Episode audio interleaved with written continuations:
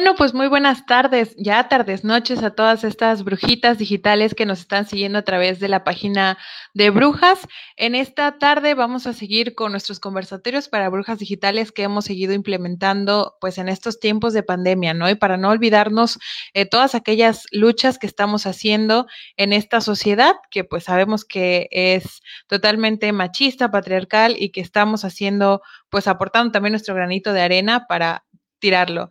Y en esta tarde vamos a hablar acerca de la importancia de la interrupción voluntaria del embarazo. También vamos a derribar algunos mitos, algunas dudas en torno a este tema. Así que para hablar de ello, estoy muy bien acompañada de compañeras, activistas y especialistas en estos temas. Nos acompaña Greta Barra de la red Necesito Abortar, que por ahí va a estar apareciendo. Hola Greta, gracias por estar aquí con nosotras. También tenemos a Pato Sánchez de Mi Útero Feliz, que está listísima y pendiente, exacto, con el útero ahí para poder hablarnos de este tema. Y por ahí teníamos también a nuestra compañera Alex Muñoz, que parece que estaba teniendo unos problemitas técnicos. No sé si ya puede estar. Hola, Alex. Perfecto, ya estamos aquí las tres. Y bueno, chicas, eh, agradecerles este espacio que hayan aceptado, pues, compartir un poco de este tema tan importante, ¿no? Que es un debate urgente. Tenemos que informarnos, no solamente las mujeres, sino que la sociedad en general acerca de este tema.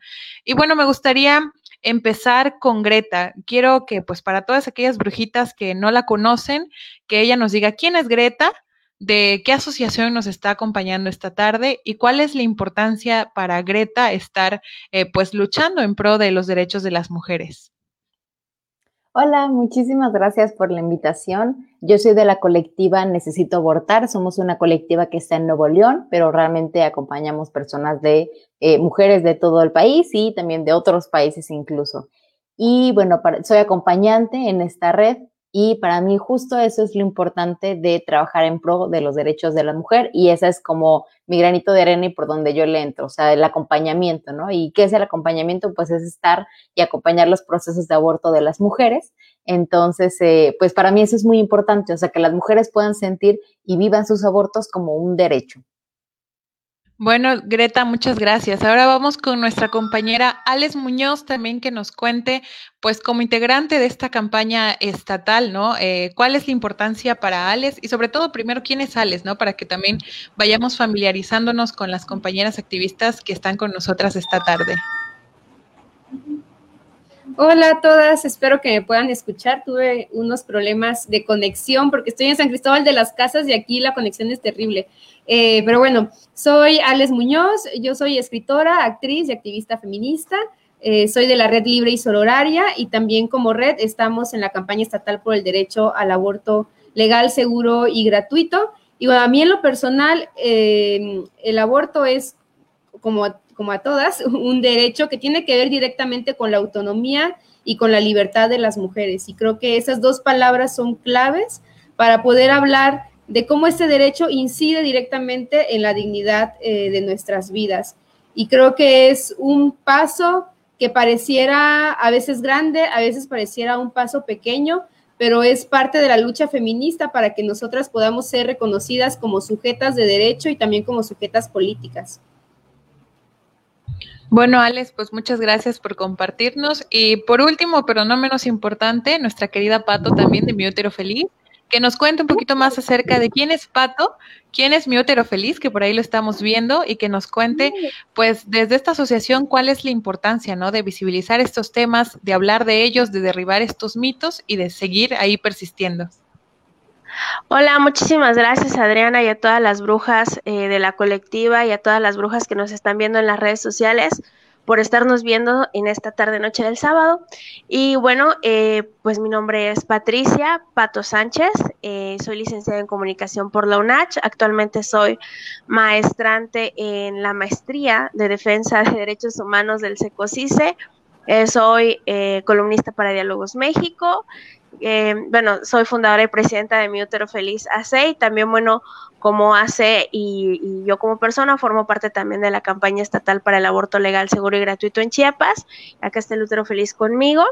Y pues estamos muy contentas de estar acá. Eh, creo que es como lo, que hago, a grosso modo. Y bueno, para mí el derecho al aborto es un bueno, para mí el aborto es un derecho para empezar, ¿no? Es algo que creo que todas deberíamos de, de tenerlo, que lo tenemos claro, pero el problema es que el Estado nos criminaliza y creo que todas deberíamos de tener la información a la mano, el acompañamiento, el acceso a los medicamentos, el acceso a, a poder contarlo sin que nuestra seguridad y, vida corra peligro. Y creo que es precisamente eso, ¿no? Un, derecho fundamental sin el que las mujeres podemos estar. Porque como bien ya decían las compañeras, significa tener autonomía, vida, salud y dignidad sobre nuestros cuerpos, ¿no? O entendemos que cada, cada contexto es distinto, pero no importa cuál sea, no importa cuál sea tu estatus, no importa cuál sea tu color de piel, no importa cuál sea cuál sea tu condición, tu contexto, es un derecho que el Estado nos debería proporcionar, que nosotras hacemos valer de distintas maneras. El problema es, como ya bien dije, el Estado nos criminaliza y bueno, por eso es la urgencia, ¿no? De la despenalización del aborto. Y bueno, gracias por invitarnos. Bueno, Pato, pues muchas gracias. Eh, acerca del tema del aborto, sabemos que en días anteriores acabamos de pasar ese 28 de septiembre muy movido, ¿no? Para algunas compañeras ahí en conversatorios, en pláticas, en marchas. Entonces me gustaría preguntarle a Alex, eh, ¿qué acciones realizaste o realizaron más bien desde la agrupación de la campaña estatal, eh, pues en el marco de este día tan importante? Bueno, primero nosotras tuvimos eh, un evento el 27 que le llamamos Tomar la Plaza y nos pusimos en la plaza que está enfrente del Palacio de Gobierno en Tuxtla porque decidimos que era una acción simbólica el hecho de poner nuestras, em, nuestras frases y nuestra exigencia enfrente justo del Palacio de Gobierno, que es eh, donde se encuentra tanto el gobernador como el secretario de gobierno, porque queríamos ser escuchadas eh, por ellos.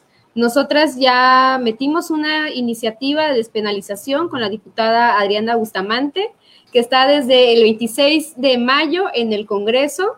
Entonces, era, es importante para nosotras pedir que esa iniciativa pase a lectura. Y por eso creíamos que ese espacio era el más efectivo en ese momento para poder ser escuchadas y gracias a ello, o también en parte a otras actividades que hemos realizado, tuvimos una reunión con el secretario general de gobierno, Ismael Brito, con, al que le presentamos la iniciativa de despenalización y con el cual pudimos tener un diálogo sobre los derechos de las mujeres, de las niñas y adolescentes.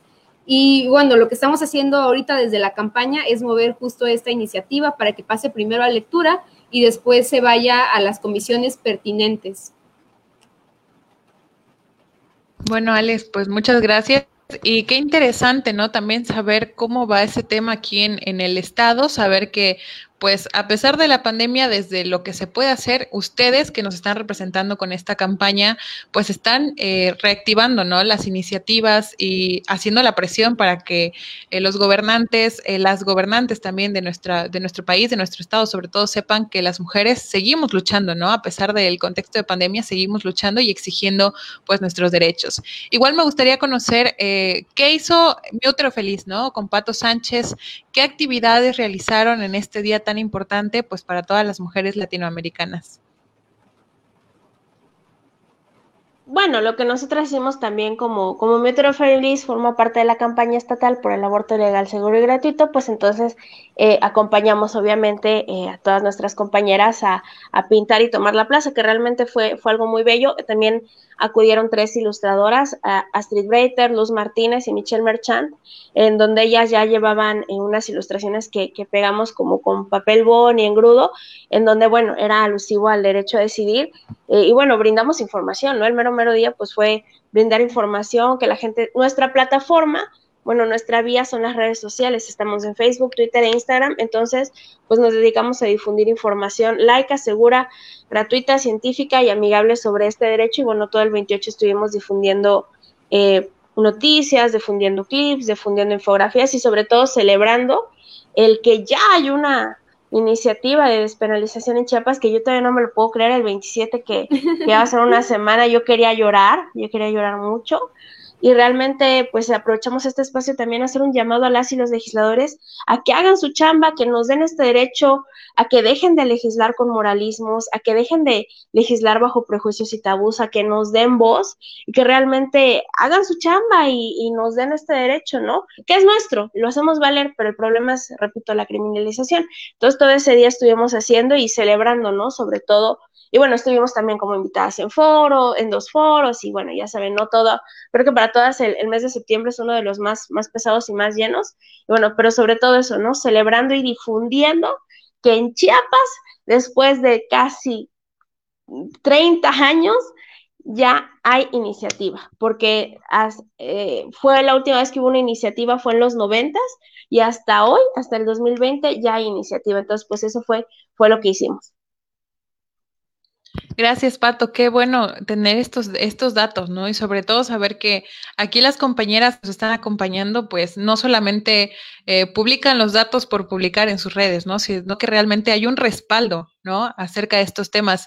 Hay cifras, hay datos, hay respaldo para poder hablar y avanzar acerca de estos temas. Y bueno, también nos gustaría conocer, eh, Greta Barra, desde esa parte de México, eh, ¿Qué hicieron o qué, como asociación, como colectiva, qué hizo Necesito Abortar pues en el marco de estas actividades y de este día que es el 28 de septiembre? Muchísimas gracias y compañeras, muchas felicidades. Yo, yo soy de Tabasco, digo, ya vivo en Nuevo León desde hace varios años, pero el sur es un ambiente muy difícil y complicado para las mujeres que deciden abortar porque el acceso a la información no es muy sencillo, el acceso a Internet tampoco es muy sencillo. Entonces, qué padre, Nuevo León. Desafortunadamente todavía no tenemos el clima político para poder lanzar una iniciativa, pero qué padre porque es, es una cuestión como tanto de estrategia, o sea, de aprovechar los momentos y los timings ideales entonces está súper padre. Entonces, muchas felicidades, compañeras. Y bueno, aquí en Nuevo León, nosotras en la red empezamos con actividades desde el fin de semana ante anterior, que fue el 19 y 20. Estuvimos dando talleres virtuales para formación de acompañantes y luego el fin de semana pasado, que fue ya 26 y 27, estuvimos en jornadas aborteras platicando sobre diversos temas, uniéndonos con otras colectivas y redes. Eh, también Estuvimos con aborteñas, que somos acompañantes del norte, igual, o sea, muchas colectivas del norte y específicamente ya aquí en Nuevo León, o sea, como en lo presencial, digamos, el domingo 27 hubo un megapañuelo convocado por colectivas y nosotras asistimos eh, y pues ahí se, realizaron diferentes actividades como se hizo un stand-up feminista, se leyeron testimonios de mujeres que han abortado, hicimos pues tal cual un pañuelo gigante y nosotras como red dimos un pronunciamiento porque tenemos personas aquí en Nuevo León molestándonos. Entonces, este, dimos un pronunciamiento sobre que pues, dar información no es un delito y eso para nosotras es muy importante que las mujeres lo sepan. Bueno, chicas, precisamente eh, también me gustaría conocer acerca de obstáculos, ¿no? Ya muchos mencionaban ahí estos obstáculos, nunca faltan los comentarios de odio en las redes sociales, cuando estamos en la actividad, cuando hacemos un meeting, eh, esos comentarios, ¿no? De que nos tachan de lo peor, de la reencarnación de los demonios y todo eso, ¿no? Entonces, me gustaría mucho conocer, eh, que empezando con Pato, que nos cuente esos obstáculos que has tenido, ¿no? Que ha tenido mi útero feliz, ¿no? Tanto los comentarios, a veces en videos, cuando se hacen los en vivos, porque incluso aquí en la página de Brujas lo hemos visto, esos comentarios de odio, ¿no? Que nos dejan. Entonces, ¿qué, eh, ¿qué situaciones ha pasado Pato desde mi útero feliz eh, como obstáculos, ¿no? En, en, esta lucha y que Pato dice, bueno, al final eh, estos obstáculos o estos comentarios me tienen que servir para que sigan viendo que yo no me canso de luchar, ¿no? Y sigo ahí en pie con esta resistencia ante el sistema que nos está criminalizando por pedir nuestros derechos y por alzar la voz.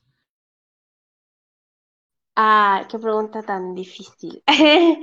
Bueno, ah, también se me olvidó decir que, que después del 28, el 30 hicimos precisamente un conversatorio eh, que se llamó Bitácora de un acompañante, en donde invitamos a compañeras de la red Necesito Abortar, de RAF, eh, de Reflexión y Acción Feminista, de Fondo María, de Balance y de la red Azalias. Nosotros estuvimos como moderadoras y precisamente tratamos de, de, hablar del aborto, pero desde la visión de las acompañantes, ¿no? Porque siempre hablamos de, de, aborto, de las mujeres que abortan, pero bueno, ¿y qué pasa con toda la labor que nosotras hacemos, ¿no? Entonces, bueno, lo, lo, lo transmitimos el día miércoles, se bajó por unas cuestiones ahí de de autocuidado y seguridad, pero lo vamos a resumir editado. Bueno, eh, ¿qué obstáculos? ¿Podemos decir palabras altisonantes?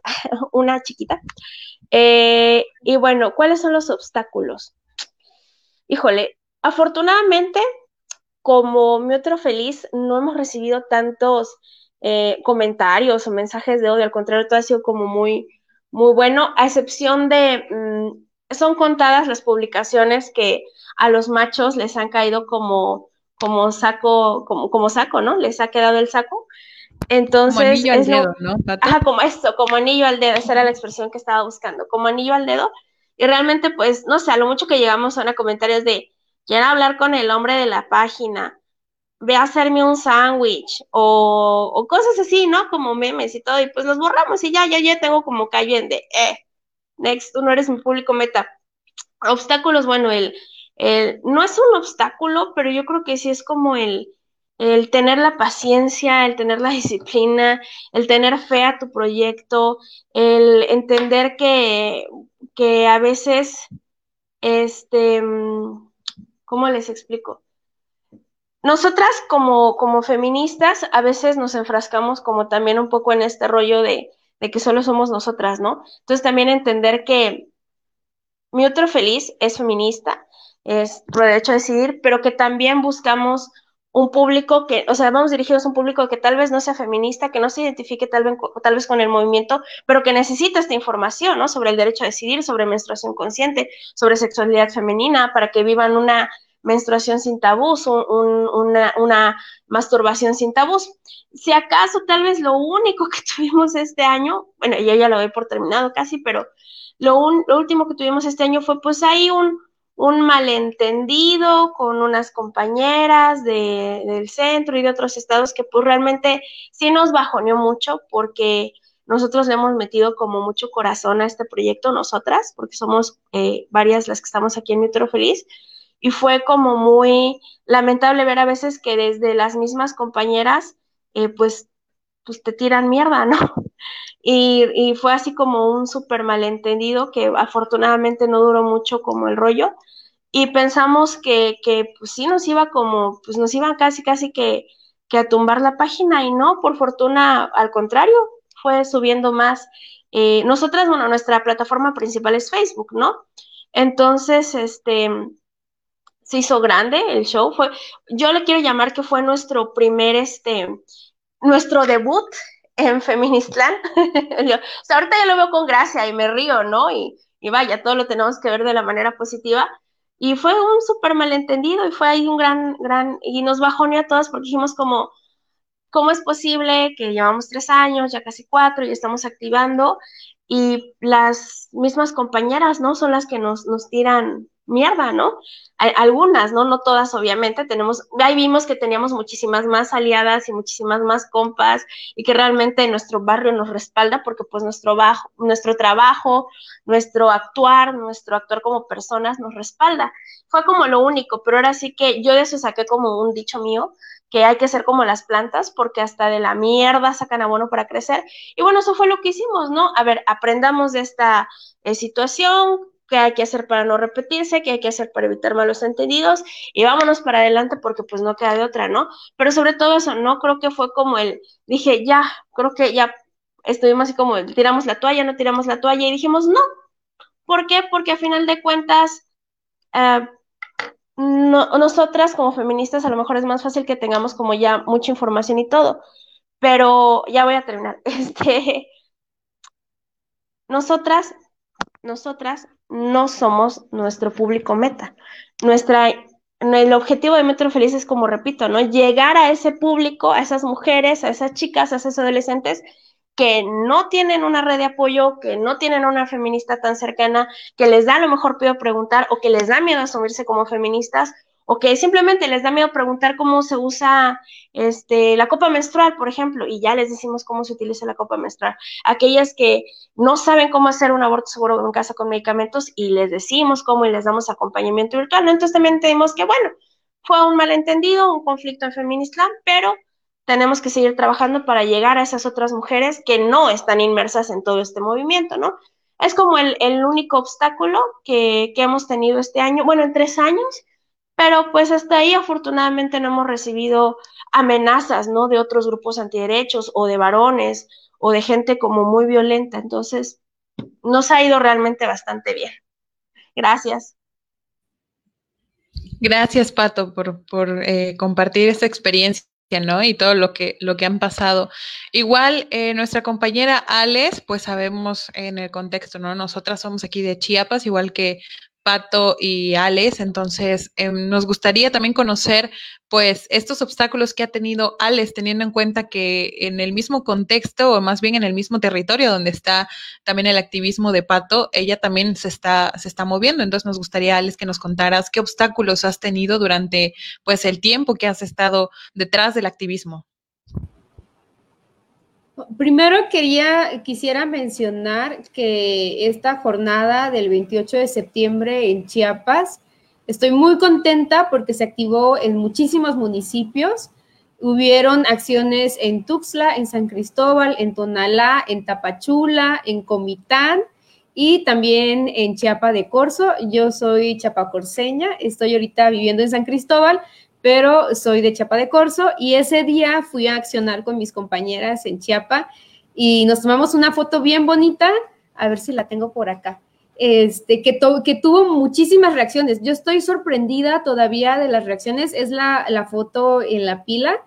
Eh, usamos una manta que, que, usamos de parte de la campaña, que mide 18 metros de largo, es grandísima. Y, a ver, aquí está, aquí está, esta foto. Y ahorita les cuento por qué, a ver si se ve, no creo que no se alcanza a ver. Ay, ay, para acá. Más o menos. este, a mí me sorprende cómo a los antiderechos y a otro tipo de personas que ni son antiderechos, que solamente están ahí opinando por opinar, y cómo les duele que se les toquen sus monumentos o sus símbolos. Con esta foto hemos recibido una de pues de mensajes groseros. Eh, bueno, creo que todas aquí sabemos a qué mensajes me refiero, pero realmente estoy eh, sorprendida del impacto que tuvo esa fotografía. Y bueno, esto de los mensajes es algo que el tiempo que yo llevo de activista ya hasta me acostumbré. Recuerdo que la primera vez que estuve como muy pública y se compartió mucho una, publicación que hice desde mi perfil de Facebook y comencé a recibir hasta amenazas eh, por medio de mensajes. Y gracias a compañeras que empezamos a ver los perfiles, nos damos cuenta que muchas de esas amenazas también son de chavitos que tienen menos de 15 años y que solamente usan las redes eh, para sacar toda su energía o quién sabe, o su, toda su misoginia. Entonces, ese es uno de los obstáculos que creo que todas las feministas hemos vivido y más cuando nos, volvemos activistas, porque nos volvemos visibles, ¿no? Y entonces estamos bajo eh, la lupa y creo que eso es algo que compartimos eh, todas, ¿no? O por lo menos la mayoría. Ese es uno de los obstáculos. Otro de los obstáculos es, y con, lo que decía eh, Pato, es esta cuestión de la organización. Es muy difícil organizarnos. Eh, de por sí, creo que los movimientos sociales eh, históricamente han tenido el problema este de organizarnos. Una, porque venimos desde abajo, nos formamos en las calles, en las manifestaciones, y otra, porque somos emergentes, ¿no? Y creo que eso es algo que hay que ir cambiando y hay que cambiar en el movimiento feminista. Eh, cuando digo somos emergentes, quiero decir que explotamos en momentos específicos que cuando hay eh, una noticia que nos salta a todas, en ese momento se empiezan a planear las acciones. Y yo creo que deberíamos, que debería de haber una organización previa y es por eso que son tan importantes las colectivas, que nos organicemos con, como, como colectivas. No necesitamos ser todas amigas, no tenemos que estar todas en la misma colectiva o en la misma organización, con que seamos aliadas, pero que vayamos construyendo juntas y que vayamos construyendo algo sólido por cierto, quiero felicitar a las brujas que cumplieron dos años, eh, porque eso es muy importante, tener un movimiento y tener un grupo que te respalda. Creo que, por ejemplo, eh, por parte de la campaña, yo he tenido a pero también amigas, ¿no? Somos amigas que nos acompañamos. Y hace, hace ratito estábamos reunidas con, con, unas cuantas de mis compañeras y estábamos ya incluso hablando de la chacha, platicando de nuestras vidas personales. Y eso es tan importante cuando hacemos eh, activismo, porque también comenzamos a reunirnos con personas que tienen intereses afines. Entonces, es muy importante la organización colectiva, y, pero lo mismo que Pato, construir un colectivo es muy difícil. Eh, siempre hay malos entendidos, siempre hay eh, emociones que se ponen al límite y debemos de buscar también la reconciliación entre nosotras, debemos de buscar la forma de que estos problemas, estas rencillas que hay, que vaya, que el movimiento, que nuestros ideales y que lo que estamos buscando sea más importante que estos pequeños eh, malentendidos. Pero creo que, creo que ese es uno de, uno de los, eh, de, los de las cosas que más nos afectan porque nos agüitan, ¿no? Como decía Pato, tú estás construyendo algo y hay un problema con otra compañera que deberíamos de tener eh, puntos afines, ¿no? Objetivos afines, pero el hecho de que haya estas discordancias nos agüitan y entonces por eso es tan importante pues poder reconciliarnos entre nosotras y también construir desde una ética feminista, dejar de pensar que porque no me llevo con X, entonces mis amigas no se deben de llevar con ellas o que tengo derecho a funarlas o escracharlas en las redes sociales solo porque me hirió a mí en lo personal. Creo que debemos de separar eh, este tipo de malos entendidos y entender que en las organizaciones se dan estas diferencias.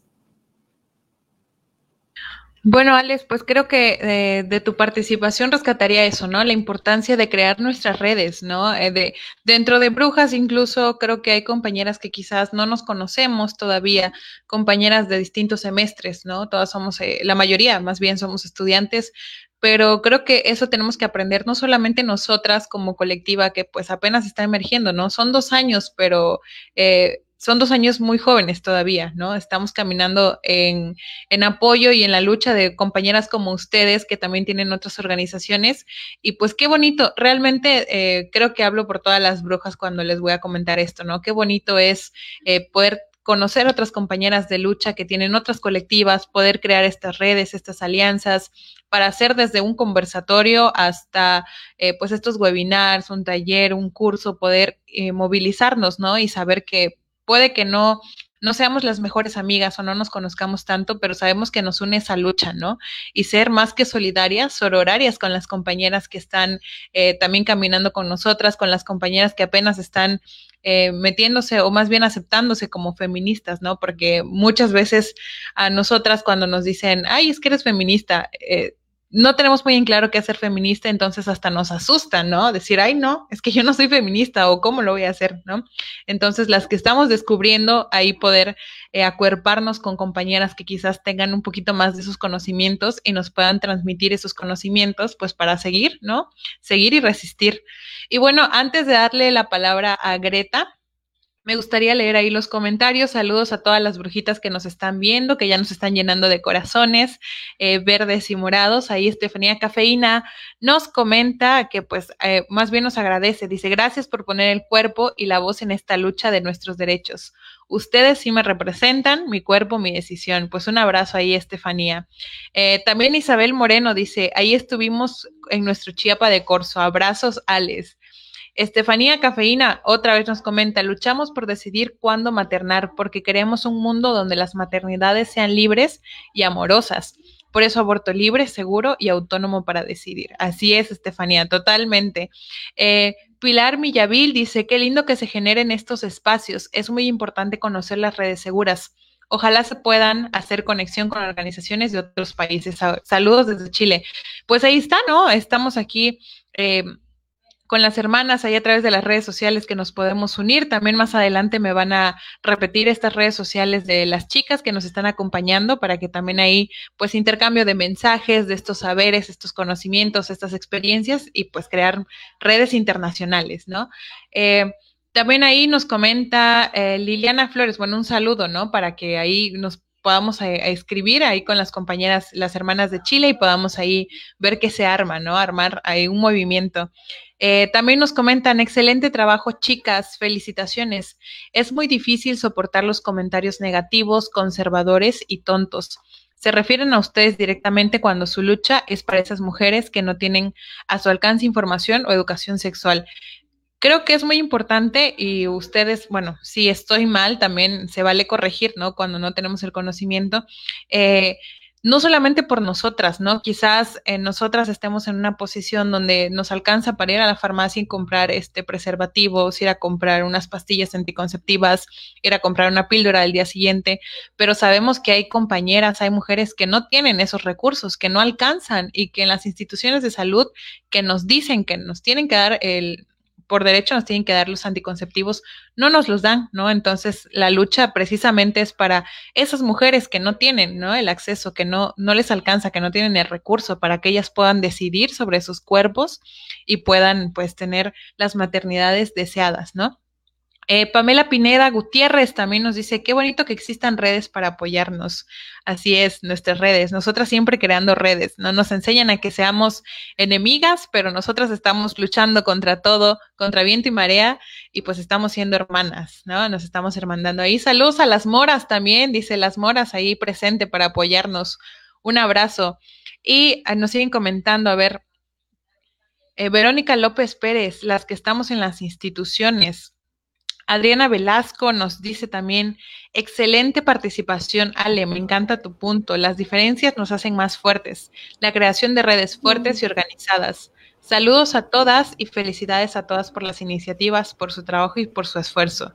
Excelente, y un abrazo enorme para todas aquellas brujitas que nos están dejando ahí sus comentarios. Y pues ahora sí vamos con, eh, Greta, ¿no? También quedó pendiente ahí. ¿Qué obstáculos ha tenido Greta eh, teniendo en cuenta pues que ya es un estado totalmente diferente? Al principio tú nos contabas, ¿no? Que en Nuevo León todavía el clima no está para meter una iniciativa que despenalice el aborto. Entonces, cuéntanos cuáles son esas, eh, esos obstáculos que desde la red Necesito Abortar han visto que hay en torno al tema. Muchas gracias. Pues mira, yo creo que el principal, pero no sé si lo llamaría del todo obstáculos. En Nuevo León es un estado bastante conservador. Yo creo que eso todo el mundo en todos los estados lo sabe y ubica Nuevo León como un estado conservador y efectivamente así, o sea, eso es realmente. Entonces, eso implica que tenemos muchas, muchos actores políticos, porque casi siempre además son hombres, eh, que pues hablan ¿no? abiertamente sobre el tema de aborto. El más reciente es un diputado, el cual su nombre no mencionaré porque me parece que no tiene caso.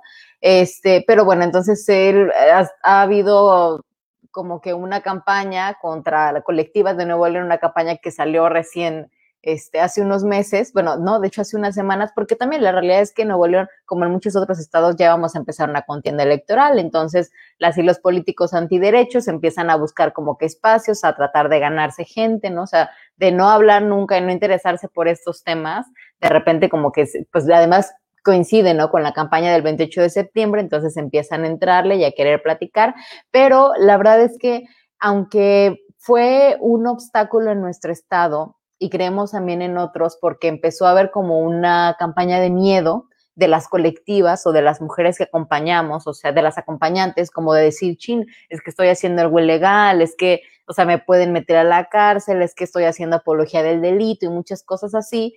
Eh, por eso nosotras como red sacamos un pronunciamiento en el cual hablamos de que dar información, o sea, el acceso a la información es un derecho y nosotras brindar información que cualquiera puede encontrar en Internet no es ilegal. Y eso es muy importante, es acompañar no es ilegal. Lo que nosotras hacemos es garantizar lo que el Estado no está garantizando. Entonces, realmente quien debería sentir vergüenza, pues es el Estado, ¿no? No nosotras. Eh, entonces, yo creo que ese fue quizá como nuestro obstáculo más reciente, o sea, como esa campaña de miedo que se pudo haber creado, pero por otro lado, eh, ese tipo de obstáculos, como por ejemplo le, le, pasó también a Pato, pues tiene como la parte buena que es que entonces nos hicimos más conocidas como red. Y eso, ¿de qué nos sirve? Pues de que muchas más mujeres sepan, o sea, se puedan acercar con nosotras, ¿no? O sea, mujeres que quizá estaban pasando por algo similar, de repente pues escucharon así como que hay una colectiva de Nuevo León, no sé qué, no sé qué, un diputado, y entonces dijeron, ah, ok, existe una colectiva de Nuevo León a la cual yo me puedo acercar, que además habemos varias aquí en Nuevo León, ¿no? Pero entonces realmente... Eh, en nuestra página como tal, no, o sea, de repente tenemos periodos, así como que nosotros nos imaginamos que como que nos publican en alguna página y tenemos así periodos muy breves, honestamente, donde nos llegan comentarios, pero siempre los ocultamos y los eliminamos porque nosotras no tenemos ni necesidad de estarlos leyendo ni verlos, ni mucho menos, o sea, también como comentaba Pato, nuestra página es para las mujeres que desean abortar. Entonces, o sea, no es una página tampoco con contenido, digamos, como feminista, ¿no? O sea, digo, nuestro acompañamiento es feminista, pero entonces en ese sentido, nosotras lo que menos nos interesa es que una mujer eh, que requiere ayuda se meta en nuestra página y esté viendo al hombre que está poniendo, ah, son unas matabebés, ¿no? O sea, son cosas que no, no nos interesa que vean. Entonces, pues esos comentarios siempre los ocultamos eh, rápidamente. Y y entonces, pues eso, ¿no? O sea, como incluso dentro de lo negativo, que podríamos decir que es esta campaña de miedo, pues está lo positivo, que también gracias al pronunciamiento que hicimos, muchas mujeres han, este, tenido acceso a conocer nuestra red en, Facebook, gracias a las jornadas, o todas estas participaciones, la verdad es que eh, abonan mucho, nos suelen pasar que después de que estamos en una participación en un live, por ejemplo, como este, una o dos mujeres nos contactan, así como que, oigan, las vi en este live, fíjate que yo, yo necesito, o yo tengo una amiga o mi prima, ¿no? Entonces, eh, realmente eso es lo que buscamos. O sea, ese es pues, nuestro objetivo, ¿no? Llegar a la mayoría de la cantidad de mujeres que se pueda para que puedan tener acceso eh, al aborto. Bueno, Greta, muchas gracias. También ahí, eh, aprovechando el espacio, seguir mandando pues estos saludos y leyendo los comentarios de las chicas que nos están viendo. Monse Matos García nos dice, ustedes sí me representan. Eh, Cari Shell también ahí nos comenta, estoy embarazada y deseo con todo el alma que toda mujer pueda decidir sobre su cuerpo, como yo lo he hecho, ya sea que lo quiera tener o no, aborto legal. Un abrazo a Cari Shell y precisamente pues por más maternidades elegidas, ¿no? Que sean eh, queridas, que sean elegidas y pues qué, qué bonito leerla, la verdad. Eh, bueno, eh, qué bueno que toco el comentario de, de, Cari. Precisamente vamos a hablar acerca de esos mitos que hay detrás de una interrupción del embarazo, ¿no? Eh, hay muchos mitos desde que la mujer, pues, es una mujer sin corazón, que queda traumada, que le pasa esto, le pasa el otro. Entonces, me gustaría eh, que nos comience a contar Greta un poco un mito que nos quieras contar en torno a este tema y que tú nos puedas decir y nos puedas aclarar la duda que solamente es un mito, ¿no? Que realmente las estadísticas, las cifras dicen otra cosa. Entonces, para que más mujeres y también la sociedad nos vayamos informando acerca de qué es y qué no es, ¿no? ¿Qué nos pasa o, qué viene después y qué es lo que no viene después, que simplemente eh, son inventos para tratar de criminalizar este, la interrupción de un embarazo. Muchas gracias. Pues mira, yo voy a decir dos, pero van a ser muy breves. El primero es esto de que los abortos clandestinos son igual a abortos inseguros, abortos en los que te puedes morir, abortos en los que puedes quedar estéril. Eso no es la realidad. O sea, aborto clandestino no es igual a inseguridad. Y si nosotras pedimos aborto legal, no significa que porque los abortos clandestinos sean lo peor para todas las mujeres. Ojo, hay mujeres que sí, o sea, sabemos también que es un tema de acceso, ¿no? Que, por ejemplo, se vive incluso en Ciudad de México, donde ya está despenalizado el aborto. Entonces, las redes de acompañamiento, justamente lo que hacemos es eso, asegurarnos de que los abortos clandestinos no tengan por qué ser inseguros. Nosotras nos capacitamos, eh, tenemos información, tenemos redes de apoyo dentro de nosotras también, entonces eh, seguimos protocolos de la OMS, o sea, ninguno es un protocolo que así como que a mí yo lo haya soñado y se me ocurre compartirlo, ¿no? Entonces, son protocolos como científicos, la información que tenemos es científica y entonces justo eso, o sea, las redes de acompañamiento parece estamos, para asegurarnos que los abortos clandestinos no tienen que terminar en muertes ni en ningún tipo de enfermedad ni nada. O pueden ser abortos muy seguros en tu casa.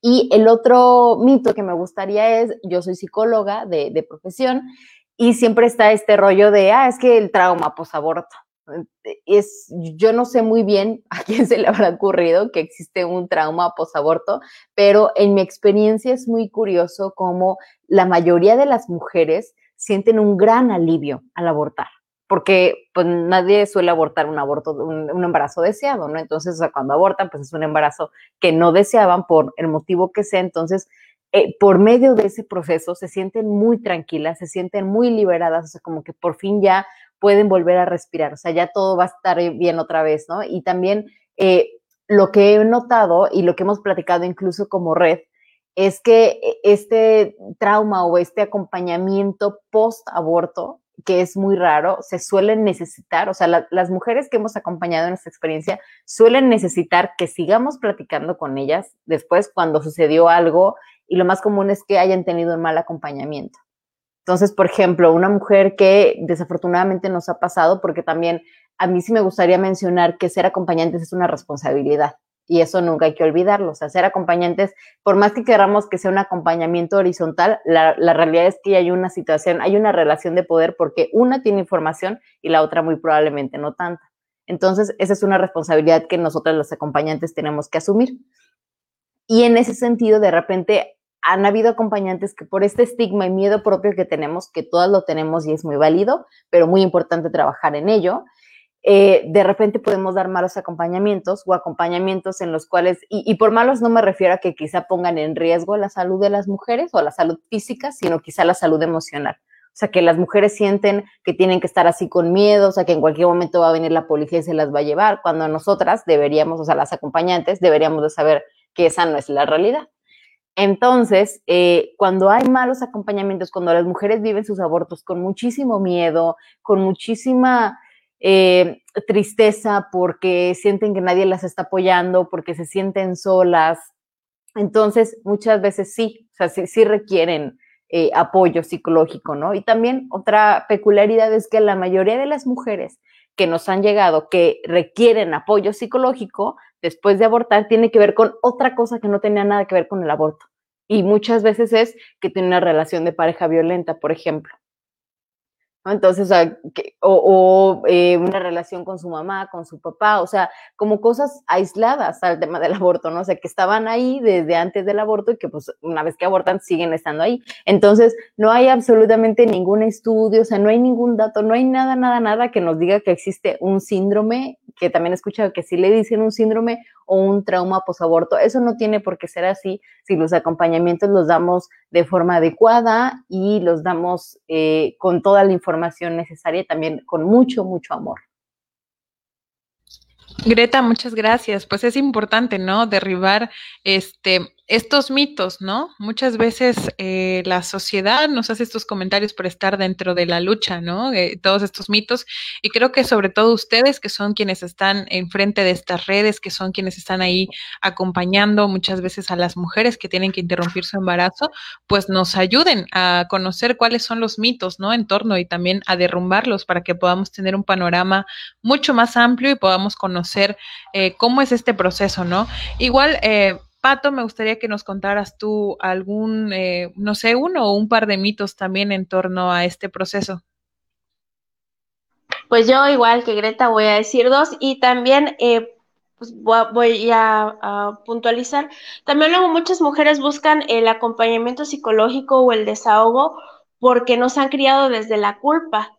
Y en un país como México, el, el, donde el valor más predominante es este la maternidad, pues, ¿no? Que todo lo que atenta contra la maternidad es malo, entonces también muchas mujeres se crean estas eh, traumas o por la culpa que tienen, ¿no? Entonces, por eso también necesitan el desahogo, pero bueno, continuando, y bueno, dejamos la culpa, ¿no? En todo tipo atrás.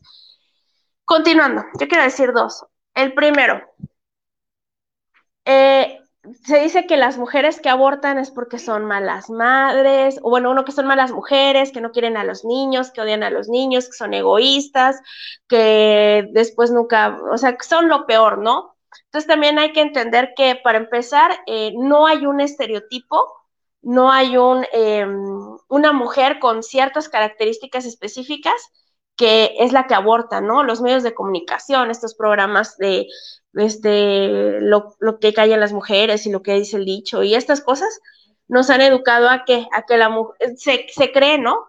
En este imaginario que la mujer que aborta es una mujer promiscua, es una mujer que odia a los niños, eh, que, no que está loca, que no tiene estabilidad emocional, eh, no, o sea, nos tachan como lo peor, ¿no? A las mujeres que abortan y no, este, no hay un tipo de mujer que aborte, o sea, desde una mujer indígena, este, una mujer eh, rica, una mujer pobre, una mujer de clase media, un estudiante, eh, una mujer con cinco doctorados, una mujer eh, mochilera, una mujer indigente, o sea, todas, una madre, eso no, no, nos gusta decir, no, las madres también abortan.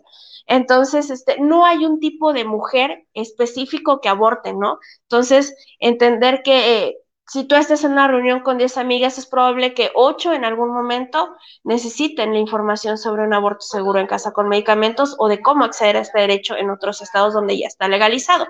Entonces, entender eso y que también no, el hecho de que estemos a favor del, aborto legal no quiere decir que estemos en contra de la, de la maternidad o de las mujeres que deciden maternar, ¿no?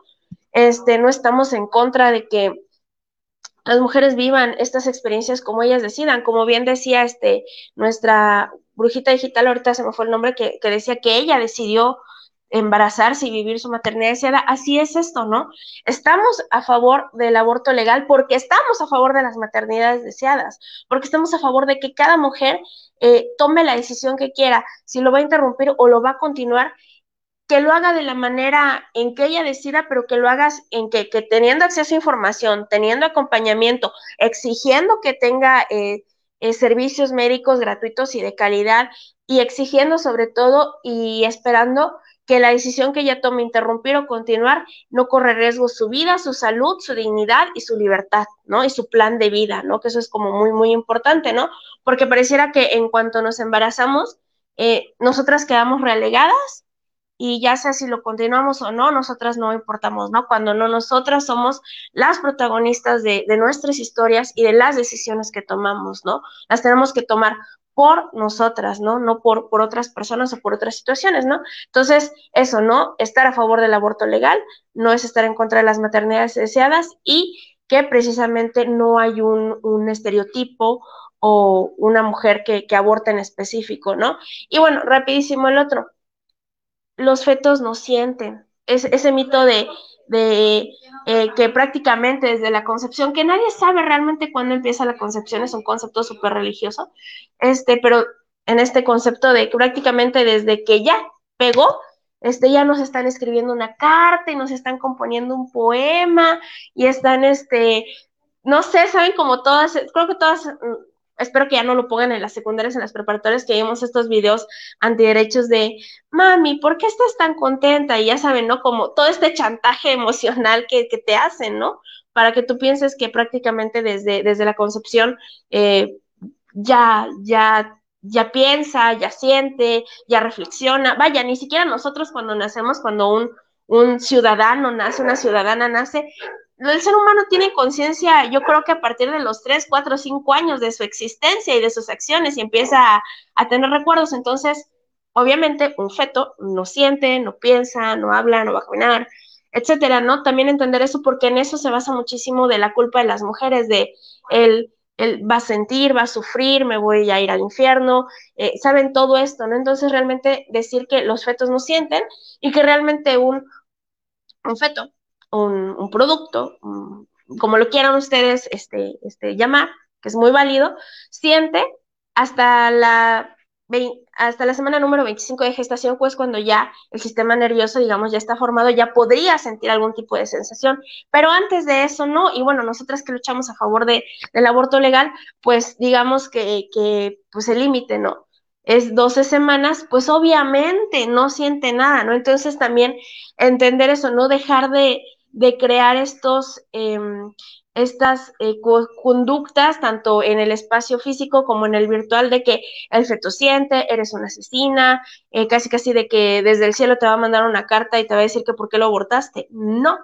Entonces también entender eso, ¿no? Que mucha de la culpa se basa en este chantaje psicológico de que los fetos sienten y muchas mujeres por esa culpa dicen, bueno, no lo quiero, pero lo voy a terminar porque pues la culpa, ¿no? Y bueno, entender eso, ¿no? Que, que las que sentimos somos nosotras, ¿no? Las que vamos a llevar todo el proceso de interrupción o de embarazo y de parto y de todo posterior somos nosotras, ¿no? Entonces entender que nosotras también somos protagonistas de estos, de, de nuestra historia, de nuestras decisiones y pues dejar la culpa atrás, eh, porque detrás de todos los mitos que vamos a decir hoy, lo que se esconde es la culpa con la que nos han criado en México a las mujeres. Culpa si aborto, culpa si soy madre, culpa si soy madre soltera, culpa si soy lesbiana, culpa si soy bisexual, culpa si soy trans, culpa si, si subo de peso, culpa si como lo que se me pega la gana, culpa si me... Todo es culpa para nosotras. Entonces entender eso, ¿no? Dejar la culpa atrás y informarnos. Si ustedes nos están viendo y dicen, mm, como que dudo de lo que me están diciendo, googleenlo, lean, acérquense a su feminista más cercana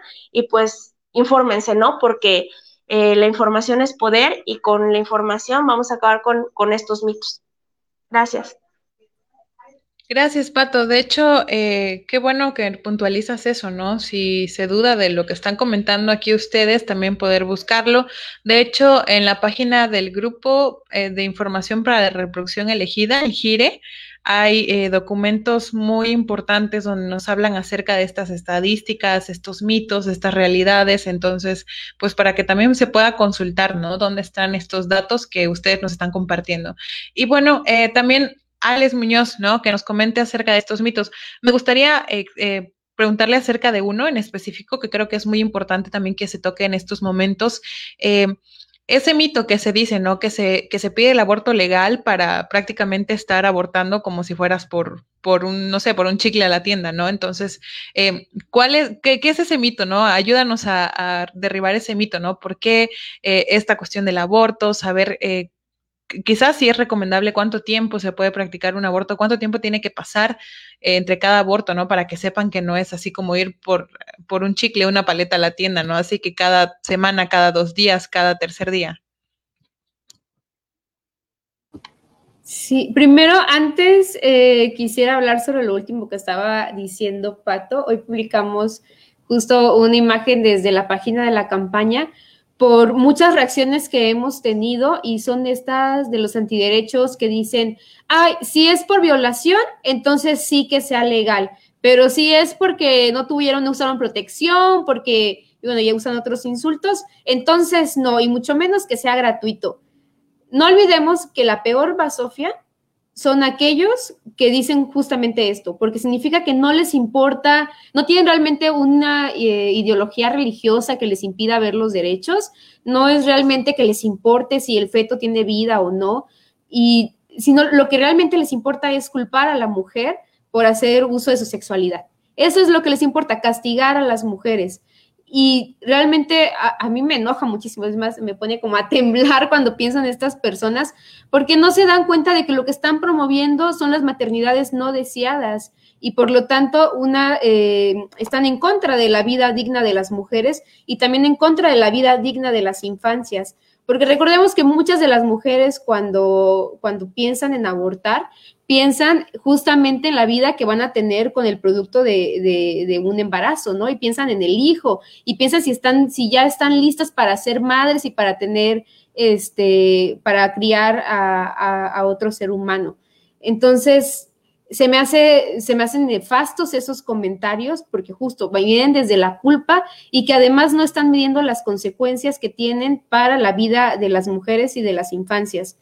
Em, yo quería decir dos, mitos, pero primero voy, voy con, el que, con el que me mencionabas, sobre cada cuánto nos podemos realizar un aborto. Oh, primero hay que pensar que el aborto no es un proceso, no es como ir al baño, ¿no? O sea, no es como algo que, que las mujeres digan, ay, hoy quiero abortar, ¿no? O sea, es, es una decisión difícil porque implica muchas cosas, implica justo preguntarnos qué queremos para, eh, para nuestra vida, si queremos esta opción o no, y cuando son en eh, espacios en donde hay eh, poca accesibilidad a la, a la, salud y a los derechos sexuales y reproductivos, pues también implica todo ese sistema de criminalización. Entonces, no pensemos, de hecho hay, hay, un, hay un video que me parece que es de, Argentina, que decía, ¿qué pasaría si, si el aborto se legaliza? ¿no? Y van, es, es, una parodia, ¿no? Y van muchas mujeres y dice, oye, oye, ya es legal, vamos a abortar, amiga, amiga, vamos a abortar, abortemos todas. Pues eso es lo que en la mente de los antiderechos las mujeres haríamos, y claro que no, porque además hay que recordar que nuestras consignas justamente apelan primero por la educación sexual, por el uso de anticonceptivos y ya el aborto como una última instancia para que las mujeres puedan decidir sobre su cuerpo.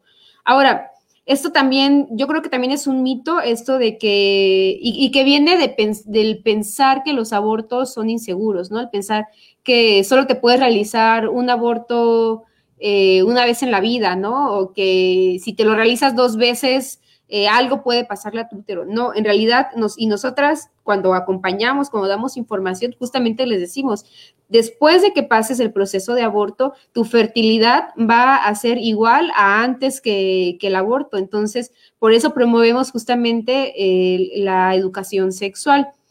Las mujeres pueden abortar las veces que quieran en su vida y en su cuerpo no les va a, pasar nada pero no es una decisión que las mujeres estén tomando a cada rato o no es un proceso por el que las mujeres queramos pasar como si nos despertáramos con las ganas de, ir a abortar. Y, bueno, los, dos mitos que los que yo quería hablar y viene, derivan de todos esos comentarios que hemos estado recibiendo y por eso los tengo como muy presentes. Uno, el contexto de criminalización no hace que las mujeres aborten menos.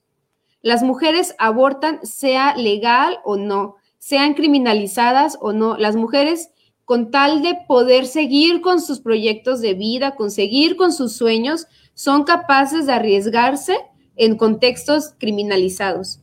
Entonces, eso no hace que los abortos eh, se reduzcan. Así que yo creo que a todos esos antiderechos que creen que al criminalizarlo o al no legalizarlo van a hacer que las mujeres aborten menos, no. Y eso ha sido incluso, está en el, en la guía para abortos seguros de la OMS, pueden buscarlo así, aborto, sin riesgo de la OMS, y ellos han hecho un estudio en varios países en donde los contextos son criminalizantes y las mujeres siguen abortando. En Chiapas las mujeres abortan con hierbas, abortan con medicamento y con otros procedimientos y eso es lo que pasa por toda América Latina. Entonces, su criminalización no nos impide abortar. Y por eso es que están estas redes seguras en donde las mujeres pueden acceder a la información para poder ejercer este derecho. Y el segundo mito que yo quería, del que yo quería hablar, que, bueno, no sé si es mito, sí es un mito, esto de que los abortos son carísimos. Si nos pone, nos dicen, ay, pero si no hay pastillas en el IMSS, ¿cómo quieren que, que les demos aborto legal? pero si no se pueden ir a, ni a quitar una gripe en el seguro médico, entonces ¿cómo quieren aborto legal? El aborto con medicamento cuesta entre 500 u 800 pesos. Con medicamento. Claro que hay clínicas que se aprovechan del estado de, ilegalidad y les cobran a las mujeres desde, desde 5 mil hasta 13 mil pesos, o incluso creo que más. Pero el aborto con el medicamento para poder abortar cuesta entre 500 y 800 pesos. Un parto cuesta más de 10 mil pesos, sin contar los cuidados prenatales y los cuidados pospartos en los que se invierte el dinero público en la salud, en la de parte de la Secretaría de Salud, ¿no? Entonces, abortar es mucho más barato que parir y también se tienen que usar mucho menos instrumentos médicos, mucho menos personal médico para la atención de abortos. Entonces, para todos esos antiderechos que están preocupados, que si va a ser gratuito o no, no se preocupen. De hecho, el Estado se va a ahorrar eh, algo de dinero al ya no haber estas maternidades no deseadas. Bueno, Alex, eh, Greta y Patti, pues muchas gracias por eh, derribar estos mitos, ¿no? Estos eh, estereotipos y estos estigmas que se tienen en torno al tema para saber realmente qué, cuáles son los costos, ¿no? Esto comentaba Alex, cuáles son los costos y precisamente que derribando esta ilegalidad y este, esta penalización, pues se pueden derribar muchos costos, ¿no? Y hacer mucho más accesible para aquellas mujeres que, que lo necesitan. Y bueno, ahora me gustaría también, y ahí a las brujitas digitales, que nos compartan acerca de cómo es este proceso, ¿no? Mencionaron el proceso con medicamentos en casa de la forma más, más segura. Entonces, eh, justamente comenzar con Alex, que nos cuente un poco acerca de, cómo es este proceso, ¿no? De, hacerlo en casa, eh, sobre todo también el proceso de tener, pues, un acompañante, ¿no? Si es recomendado o no tener algún acompañante, quién puede acompañarnos en ese caso, si tiene que ser alguien especialista o puede ser algún familiar o una amistad de confianza. Primero, la OMS em, ha avalado dos procesos para aborto con medicamento. Una es solamente con el medicamento que se llama misoprostol y el otro es una combinación entre mifepristona y misoprostol. Esos son los dos procedimientos avalados por la OMS. El misoprostol es un medicamento que se puede, eh, que se puede conseguir en prácticamente todas las farmacias, aunque hay farmacias que no quieren venderlo sin receta, pero deberían eh, venderlo sin receta. La mifepristona es un medicamento de venta controlada, entonces es más complicado conseguirla. Y es por eso que muchas de las redes eh, de acompañantes damos mucha información sobre el aborto con misoprostol, porque es el aborto más accesible con medicamento al que pueden tener las mujeres en, contexto, en contextos criminalizantes como es nuestro estado. Eh, sobre quién puede acompañarnos. Nos puede, primero es importante, claro, tener la información y por eso es que estamos las redes, por eso está mi útero feliz, por eso está necesito abortar, porque necesitamos de, alguien que nos dé esta información, pero quien, quien puede estar presencialmente con nosotras puede ser una amiga, eh, bueno, nosotras preferimos siempre que sean nuestras amigas, algunas chicas eligen también que sea su pareja, hay chicas que son acompañadas por sus mamás, por sus hermanas, y es importante que haya alguien cuyo lazo afectivo con la, con la mujer que está eh, abortando sea de cuidado, porque al final lo que queremos es que las mujeres tengan un aborto amoroso y por eso es que procuramos que siempre estén acompañadas de alguien que vaya a estarles procurando los cuidados necesarios y los apapachos también eh, necesarios. Y la información la podemos dar las acompañantes que actuamos desde estas redes. A veces se dan desde vía redes sociales y a veces esta información también se, va se da vía telefónica. Y es, es esa información que nosotras damos también es, está basada en nuestra experiencia y es conocimiento también de todas las compañeras que han, que han acompañado abortos durante años y que nos compartimos también esa información. De hecho, creo que casi todas las acompañantes estamos o necesitamos estar en una red de acompañantes cuando tenemos casos inusuales. Nos compartimos esos casos entre otras compañeras para poder dar la información efectiva a las mujeres. Entonces podemos estar acompañadas de esa forma desde una red de acompañantes y también desde alguien que desde casa nos esté procurando los cuidados y los apapachos necesarios. Ahí está. Gracias, Ale, también por eh, darnos este dato.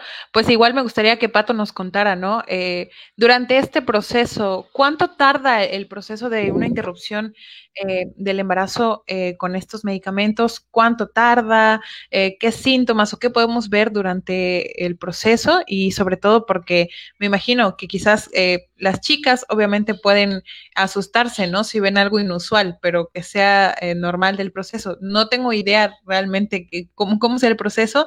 No, eh, no he sido tampoco acompañante, yo sé que a veces han dado cursos, entonces quizás para las que estamos igual interesadas en poder entrar en la red de acompañantes, saber cómo podemos actuar para atender a, a, las compañeras y sobre todo estar disponibles, ¿no? Si no es presencialmente, pues al menos con una llamada, un mensaje para poder ir orientando y saber qué es lo que tienen que hacer para terminar eh, de una manera exitosa con este proceso. Bueno, eh, hay que empezar a decir que sí, o sea, no, tampoco hay que, hay que romantizar los procesos, ¿no? Como hay que dejar de romantizar la, maternidad y el embarazo, pues también, ¿no? Entender que, que el proceso de aborto, pues es un, un proceso, en, vaya, decidido, que sí, va a haber dolor, sí va a haber incomodidades, sí hay que estar atentos, sí hay que tener cuidados, pero lo podemos hacer amoroso, informado, acompañado, lo podemos hacer más cómodo, ¿no? Y sobre todo brindando un poco de paz a, la otra compañera, ¿no? Que está abortando, ¿no? Porque hay que entender que sí, es normal tener miedo. Lo primero que va a haber es miedo, ¿no? Es temor porque es un proceso desconocido, porque es algo nuevo, es algo que, sí, bueno, si es tu primera vez, nunca lo había sentido, ¿no? Es normal tener miedo, eh, también por toda esta cultura que, que, como repito, nos han educado a de eh, aborto igual a muerte y, y, no es así, obviamente. Al contrario, muchas veces es aborto igual a vida porque nos nutre de vida a nosotras, nos deja continuar con nuestro plan de vida, ¿no? Y entender, eh, recapitulando lo que dice Ale, ¿no? Que la mujer que aborta necesita los mismos cuidados, los mismos apapachos y las mismas atenciones que la mujer que acaba de, de parir, ¿no? Eso es como muy importante, ¿no? Los cuidados, el afecto, la información. Bueno, eh, ¿cuánto tarda, no? Eh, hay que entender que es normal que tengamos miedo y, trabajar desde eso, ¿no? De, tratar de, si nosotros estamos brindando un acompañamiento, como dices, eh, presencial o a distancia o virtual, tratar de nosotras también estar calmadas para que la otra compañera se le vayan las ñañaras, se le vaya el miedo y esté tranquila, ¿no? Eh, ¿Cuánto tarda? Con eh, misoprostol tarda alrededor de 12 horas todo el proceso. Sin embargo, el proceso de la toma y de la espera y de comenzar el sangrado.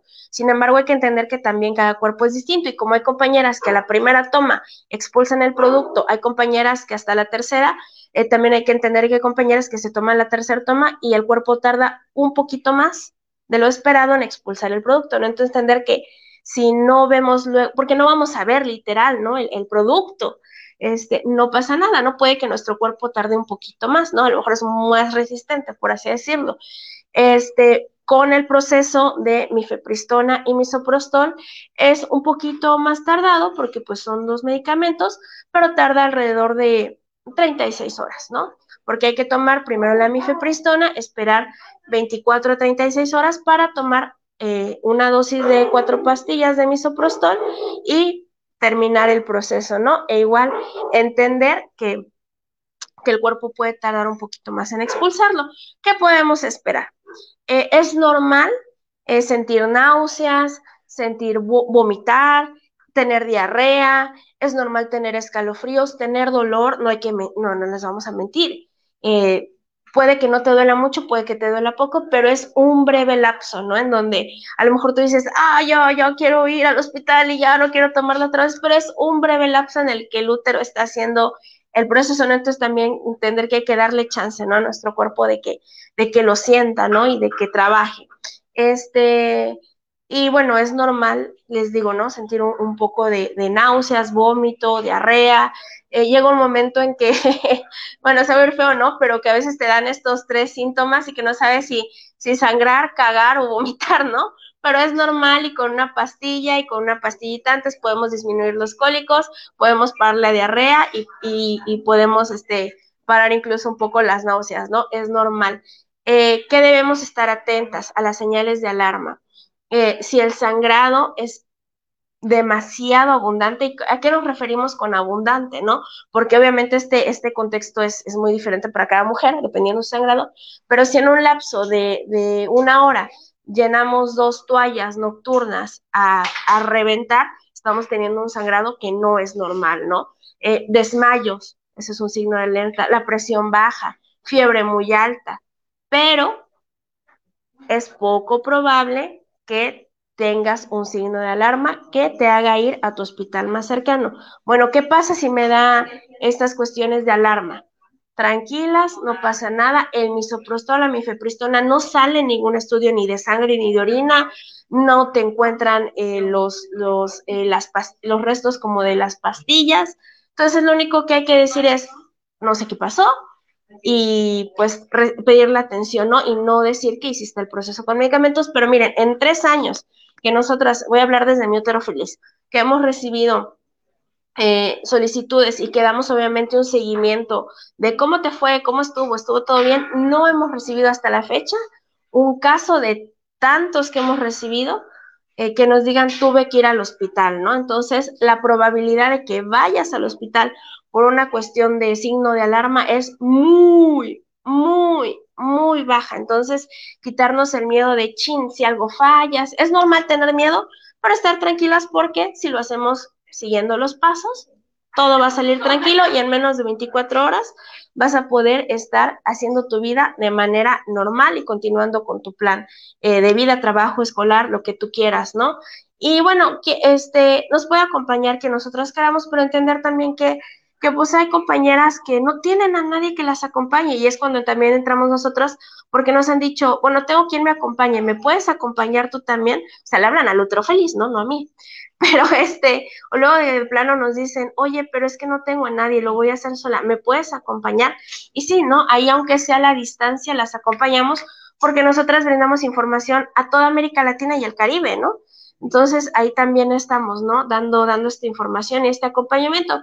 Y también que esperar, no esperen también compañeras eh, al momento de, de, a lo mejor sienten la expulsión o, o, de estar en el proceso de interrupción, ver el, el feto como tal. No lo van a ver porque pues está en una bolsita prácticamente. Cuando nos muestran estas imágenes los antiderechos de, de los fetos, son fetos ya muy avanzados, que ya prácticamente lo sacaron de la bolsita, no lo van a ver, van a ver solo un saquito, si es que lo ven, porque como les digo, como nos puede dar diarrea y vamos al baño, a veces en el proceso de estar con, con la diarrea y pujando, ahí también expulsamos al feto y pues ya, no se ve, ¿no? Y tampoco hagan eso como de buscarlo entre sus heces, solito, solito pasa, si lo ven bueno, si no también, y es probable que algún momento salió y ni se dieron cuenta, ¿no? También esto depende obviamente de las semanas que tengamos, pero es poco probable que lo vea, entonces no, no piensen como no lo vi, no lo expulsé y, y me empiezo a estresar y me empiezo a preocupar, no es, vamos a ver qué pasa y en 15 días hacemos el ultrasonido de rutina para ver que, que todo se haya expulsado y en la mayoría de los casos pasa eso, no lo vi o lo vi, pero si no lo vi, vamos a los 15 días y ¡tarán! No tengo ya el embarazo, ¿no? Ya no tengo el producto. Entonces, esperar eso, pero pues estar tranquilas, ¿no? Y bueno, y quien vaya a acompañar, si es que alguna de ustedes en algún momento va a acompañar de manera digital o presencial, pues estar tranquilas, saber toda esta información y no está de más sino tener como, como alguna de nosotras tres o de las demás redes, pues estar ahí dando como el acompañamiento para, para ver que todo salga correcto, ¿no? Si es que gustan. Pero entonces es una decisión, ¿no? Hay mujeres que solo te piden la información y no vuelves a saber de ellas y esperamos que todo haya salido bien, como hay otras que hasta después del ultrasonido te siguen este, preguntando, diciendo dudas o por lo menos diciendo que todo sale bien. Entonces, si no nos vuelven a contactar o, o, si deciden hacerlo solas, pues están en su derecho, ¿no? Gracias. Gracias, Pato. Muy interesante precisamente eh, saber cómo es este proceso, ¿no? Que eh, muchas personas creen que es eh, muy peligroso, ¿no? Hacerlo en casa, entonces saber que si se cuenta con la información adecuada de estas redes que ustedes nos están proporcionando para saber cómo es el proceso, qué se necesita hacer, qué necesito conseguir, qué es lo, lo recomendable, entonces se puede garantizar eh, un proceso seguro, ¿no? Y precisamente eh, Sandra Cardona nos comenta, dice, exacto, no hay que alarmar, el aborto es un proceso seguro que si está bien informado y por supuesto con acompañamiento libre de estigma. Igual Adriana Velasco nos dice, chicas, creo que es importante enfatizar los tiempos para poder hacerse un aborto seguro. Sé que lo mencionaron hace unos momentos, pero considero importante ser bien puntuales con esto. Eh, Cari Shell también dice, quienes abortan merecen tanto amor como las que deciden tener hijos. Nadie aborta por placer. Gracias por tanto amor. Un abrazo ahí a, Cari y a todas nuestras brujitas digitales. Sandra nos vuelve a comentar, dice, la mujer puede tener acceso a un aborto cuando ella lo decida. Totalmente, es, esa es la lucha, ¿no? Poder, eh, como comentaba Alex, ¿no? Cuando se necesite, apelar primero a estos, eh, esta educación sexual integral, ¿no? A que se nos garantice el acceso a los anticonceptivos y pues en caso de que se llegue a necesitar un aborto, que sea seguro, que sea legal, que tengamos todas las herramientas y todo el acompañamiento que necesitamos para el proceso. Eh, Pilar Villamil dice muy clara la información. Dice Miller, de Adrián dice, ay, yo acabo de llegar y ya no escuché cómo es en casa. No te preocupes, ahí va a estar, eh, terminando este live, va a estar en la página de Brujas, entonces en cualquier momento quienes hayan perdido, pues precisamente datos acerca de este proceso, pues pueden eh, nuevamente ver el video o si no, más adelante vamos a dejar las redes sociales tanto de Necesito Abortar como de la campaña estatal como de Mi Útero Feliz para que también puedan contactar en caso de que necesiten un poco más de información, ¿no? Y precisamente eh, haciendo caso ahí el comentario que nos decía Adriana. Eh, Greta, me gustaría que nos, que nos enfatizaras, ¿no? Y puntualices eh, esto que ya hablaron con nosotras, Alex y Patricia, ¿no? ¿Cuáles son los tiempos? Eh, ¿Cuántas semanas de embarazo es, este, es recomendable? ¿Cuánto nos puede tardar el proceso de expulsión de, del producto, qué hay que hacer después de este proceso, ¿no? Ya Pato decía hacerse un ultrasonido, enfatizar en estos puntos, en los tiempos, para que todas las chicas que tienen duda, que quieren saber cómo es este proceso, pues también puedan tener en cuenta para ir derribando todos estos estigmas que se tienen. Gracias. Sí, a mí me, parece muy importante hablar de esto porque, bueno, lo primero es que me gustaría aclarar que cada cuerpo de cada mujer es totalmente diferente, ¿no? Entonces, así como hay mujeres, pero en una medida que yo suelo decirles es que, por ejemplo, si tus reglas suelen ser muy abundantes, con muchos cólicos, muy dolorosas, Más o menos, así puede ser un poco el proceso de aborto. Si en cambio tu regla te dura dos días, ni sientes nada, o sea, apenas si te das cuenta que está, más o menos también así puede ser. Pero la realidad es que cada cuerpo de cada mujer es diferente, ¿no? Entonces, también el procedimiento del medicamento ahora, que no es la única forma de abortar, es de hecho la que nosotros como acompañantes, eh, pues a la que más tenemos acceso, ¿no? Porque es la que puedes hacer en tu casa y de hecho por el tiempo, lo pusieron en los comentarios, pero me gustaría mencionarlo de nuevo, o sea que por el COVID, la OMS recomienda mucho los abortos en casa, o sea, los abortos con misoprostol, porque pues te evitas tener que ir a, a un hospital, ¿no? A una clínica.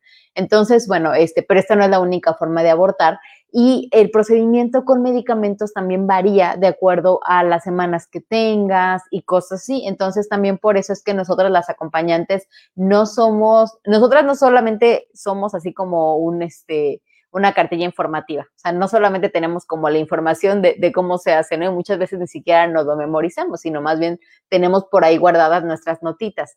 Eh, por eso es que nosotros creemos en el acompañamiento, porque cada caso de cada mujer es diferente, pero sobre esto que preguntaban de los tiempos para hacerse un aborto, yo les diría desde la colectiva en la que yo estoy, que es la red Necesito Abortar, nosotras no tenemos.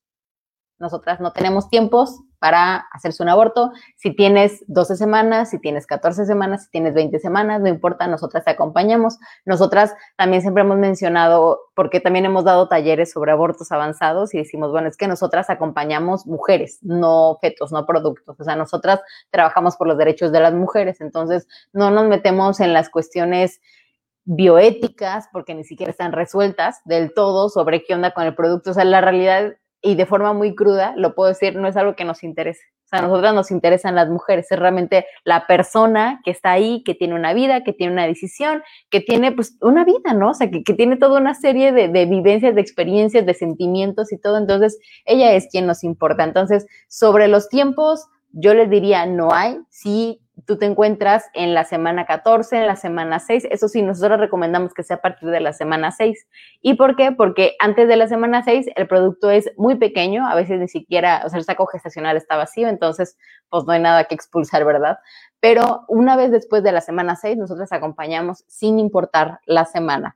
La dosis cambia a partir de la semana 12 y ya de ahí entonces, dependiendo de las semanas que tienes, ya vamos viendo qué dosis es la que se recomienda o requieres. Eh, nosotras, bueno, pues nos pueden encontrar, como ya les había dicho, ten, estamos en Facebook como Red Necesito Abortar, también estamos en nuestra página eh, que se llama necesitoabortar.mx, tenemos de hecho un manual que se llama Jaguar, y eh, eso se me hace muy importante de mencionar porque aunque en nuestra página, por ejemplo, pueden encontrar las dosis y todo, yo siempre les diré, abortar con acompañante es mucho mejor. Yo aborté sola en Ciudad de México, en una clínica, en una AMU, súper fácil, súper bien todo, pero no hay nada como sentir que hay una mujer respaldándote y que más allá de tus dudas informativas que te digo, tú puedes encontrar en Google perfectamente, porque hay muchas formas de resolver tus dudas, como de medicamento específicamente, el sentir que hay mujeres que tienen una experiencia similar y que te pueden compartir esa experiencia. Eh, también sobre la cuestión de qué pasa, de, ah, bueno, iba a hablar un poco sobre qué pasa si, si algo sale mal, pero entonces eso se lo dejo a Alex, pero bueno, entonces sobre el tema de las semanas, eso es lo que a mí me gustaría nada más como recordarles, o sea que nosotras sabemos también que las mujeres van a abortar cuando quieran y puedan abortar, ¿no? O sea, hay muchos motivos por los cuales las mujeres abortan después de la semana 12, eh, como muchas ni siquiera sabían que estaban embarazadas, como procesos incluso por cuestión de violación, eh, por muchos motivos, ¿no? Y, y, también son abortos muy válidos. También yo lo que les diría es que si ustedes quieren ser acompañantes, yo sí les pido que se capaciten, tomen talleres, se acerquen a colectivas. Es súper importante la capacitación. No creamos solamente que porque ya nos leímos eh, lo que viene en la OMS, entonces ya sabemos cómo acompañar, porque es todo un proceso y en que cada una vamos formando nuestra, y también como colectivas, pero en lo individual, como nuestra forma de acompañamiento. Eh, les recuerdo, tenemos una responsabilidad con la vida de las mujeres y no la vida solamente en el sentido de, de la cuestión física, o sea, de que en, sino la vida en la cuestión emocional, ¿no? O sea, que vivan, que puedan vivir sus abortos como un derecho, como algo, pues si no padre, al menos no horrible, o sea, que no fue algo traumático, que no fue algo espantoso, que fue algo que pasó, que además el aborto es un, eh, es un evento natural en la vida de las mujeres. O sea, muchas vamos a tener abortos incluso espontáneos, ¿no? Y muchas ni siquiera nos vamos a dar cuenta de que tuvimos abortos espontáneos. O sea, el aborto está presente en la vida reproductiva de las mujeres. Entonces, bueno, eso. Gracias. Gracias, Greta. Eh, hay dos comentarios, dos dudas que surgieron eh, durante pues esta plática, ¿no? El primero, pues saber eh, si una mujer necesita abortar y en el procedimiento eh, ve estas irregularidades que mencionaba Pato, ¿no? De tener más sangrado, de quizás eh, seguir con, con, los síntomas, con los malestares, ¿qué puede hacer esta mujer o a dónde puede acudir para que sea atendida? Así como también nos preguntan si no es peligroso interrumpir el embarazo con semanas más avanzadas. Eh, bueno, primero sobre las semanas. Nosotras como movimiento desde Argentina y en toda Latinoamérica pedimos el aborto legal para antes de las 12 semanas, pero muy bien, como, como muy bien dijo Greta, no hay una, eh, no hay una semana en la que digamos, ya hasta ahí ya no es, ya, es peligroso ya no es posible. Eh, más bien los procedimientos cambian. El, procedimiento que normalmente se, se comparte siempre, eh, que compartimos, ¿no? Que son 12 pastillas de misoprostol, eh, cuatro por cada tres horas, es hasta la nueve semana, pero a partir de la décima semana, once semanas, dos semanas, comienza comienzan a cambiar las dosis y eso es lo único que cambia. En realidad no es que haya eh, un mayor riesgo, ¿no? Eh, si se sabe el, procedimiento adecuado, no tenemos por qué tener miedo de que haya eh, un riesgo. ahora sobre mm, lo que, mm, lo que, lo que ¿qué se puede hacer en caso de que haya uno de estos síntomas de alarma. entonces, primero les decimos, no hay, bueno, más bien, pueden acudir a cualquier centro de salud, a cualquier centro de salud, a cualquier hospital.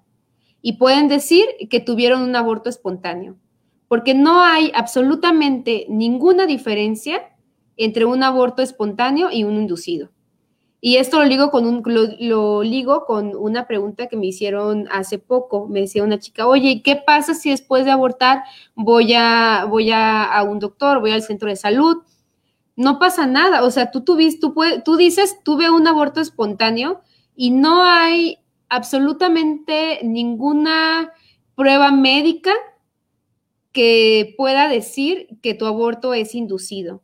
Muchas veces cuando las mujeres en contextos de criminalización acuden a los centros de salud, Em, son criminalizadas socialmente por el personal médico y les insisten y les dicen, pero tú te lo hiciste, y más cuando, se cuando no se muestran afectadas emocionalmente por el aborto, a veces llegan a, a, insistirles y preguntarles si les hicieron, y eso es violencia hacia nosotras y no lo debemos permitir.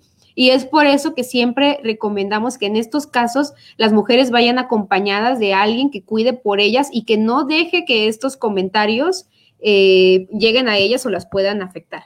Entonces, lo que hay que hacer es acudir a cualquier centro de salud, a cualquier hospital, decir que se tuvo, que tuvieron un aborto espontáneo y cuáles son los síntomas eh, que tienen. Y repito, no hay ninguna sola prueba médica que pueda ver la diferencia entre un aborto espontáneo y uno inducido.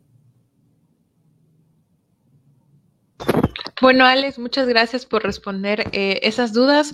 Y bueno, también vamos a hablar acerca de algo importante. ¿Qué pueden hacer eh, los hombres o cuál es la participación de los hombres o de un hombre en torno a este tema, no? Ya se comentaban hace rato, eh, muchas chicas que deciden abortar lo hacen en compañía de su pareja, quizás puede ser un amigo, un hermano, no sé, alguien de, de, la familia que sea este hombre que pueda acompañarlas. Entonces, los hombres que estén interesados en conocer más acerca de este tema y que respeten las luchas que estamos haciendo las mujeres, ¿qué pueden hacer? ¿Qué les corresponde a ellos hacer desde su perspectiva y desde su posición de hombres, claramente, para que nosotras podamos seguir en esta lucha? Pato, te doy la palabra. Bueno, pues para empezar, lo que pueden hacer es respetar nuestras decisiones y si las respetan, eh, ahorita les digo las formas en que pueden apoyar Y si no la respetan, pues muchas gracias, mijito, pero mejor hazte un lado y no estorbes y no entorpezcas el, el proceso, ¿no? O sea, y bueno, lo que pueden hacer si dicen, no, pues sí, yo estoy a favor de, acompaño a mi pareja, mi pareja ya decidió que no lo quiere, eh, no quiere continuar con el embarazo, bueno, lo que pueden es, es informarse, este, dar un acompañamiento, pues, pues, amoroso a las parejas, a, a las amigas que deseen abortar, este, y sobre todo utilizar los espacios que ellos tienen, porque ellos tienen poder en todos los espacios en los que están, y utilizar sus espacios, no venir al de nosotras y querer educarnos de cómo se hace un aborto y cómo hay que abortar, no utilizar sus espacios públicos, privados y virtuales para concientizar a sus compañeros de su gremio, del gremio varonil, de, vaya, no solaparlos, de hacer, no sé, tratar de hacer a sus compañeros un poquito más conscientes de que es nuestro derecho y que dejen de de estar haciendo estos memes o estos comentarios estúpidos, ignoramos, como ya comentó algunos sale, ¿no? Eso pueden hacer para empezar. Si no apoyan, hacerse a un lado, no es su cuerpo, no es su decisión, no son los protagonistas de nuestras decisiones. No necesitamos aprobación para aprobar, así que si, está, si ya están a favor o en contra, no nos interesa. Pero si están a favor y apoyan nuestras decisiones, pues entonces informarse, este, buscar información, dar acompañamiento y sobre todo utilizar las esferas de poder que tengan mínimas o máximas para inferir en este derecho, para concientizar a otros compañeros y eso, ¿no? Y bueno, conforme, ¿no? Que sé, ¿qué pasa si quiero ir a una marcha por el aborto legal y seguro? Pues hasta atrás, mijo, o nada más desde la orilla y apoya porque tampoco es tu cuerpo y no es tu lucha, ¿no? Este, por ejemplo, eh, surgió, ¿no? Hace poco un, un, bueno, siempre en las marchas, ¿no? Sobre todo, por ejemplo, con, con los compañeros eh, reporteros, ¿no? Eh, que luego dicen, ay, pero es que nos atacan y que no sé qué. Pues mi hijo, creo que también desde lejitos puedes tomar fotos, ¿no? Este, o dile a tus jefes que manden a compañías reporteras, que no hay compañías reporteras, bueno, entonces respeta, ¿no? También eso, ¿no? Este, y también que pueden hacer los hombres, dejar de em, reproducir estos discursos de odio, estos discursos antiderechos. Si no estás de acuerdo, mejor no digas nada, ni a favor ni en contra, ni igual ni hiede, no es tu cuerpo. Eso es como algo de lo que pueden hacer, ¿no? Y bueno, sobre todo respetar nuestras decisiones y si no les parece, pues tampoco pasa nada, ¿no? Hace mucho que dejamos de buscar su aprobación. Perfecto. Este, bueno, que también nos comente Greta que desde la perspectiva, ¿no? Eh, puntualizar y quizás añadir otros puntos de vista en torno a lo que dijo también Pato, ¿qué pueden hacer los hombres de nuestro entorno, nuestros conocidos, eh, nuestras parejas, nuestros familiares, nuestras amistades, que son hombres y que están interesados en participar o en apoyar, ¿no? De alguna manera, pues este tema de la interrupción del embarazo.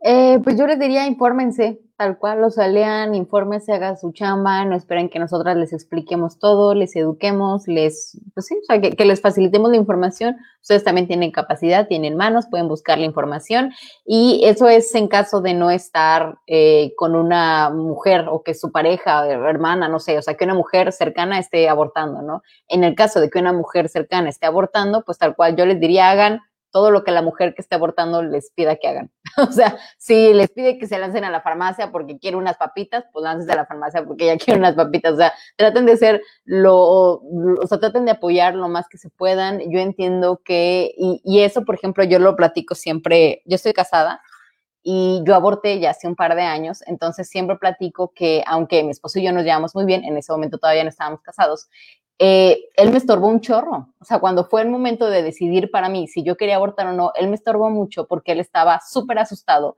y él me decía como que no, es que yo no quiero ser papá. Y entonces yo le tuve que decir, mira, o sea, yo entiendo que tú estás muy preocupado y te sientes muy mal y me da mucha tristeza, pero no nos vamos a enfocar en ti, o sea, te vamos a olvidar, tú también olvídate de ti mismo, por favor, y vamos a enfocarnos en mí, la que está asustada porque va a abortar, porque es mi cuerpo, ¿no?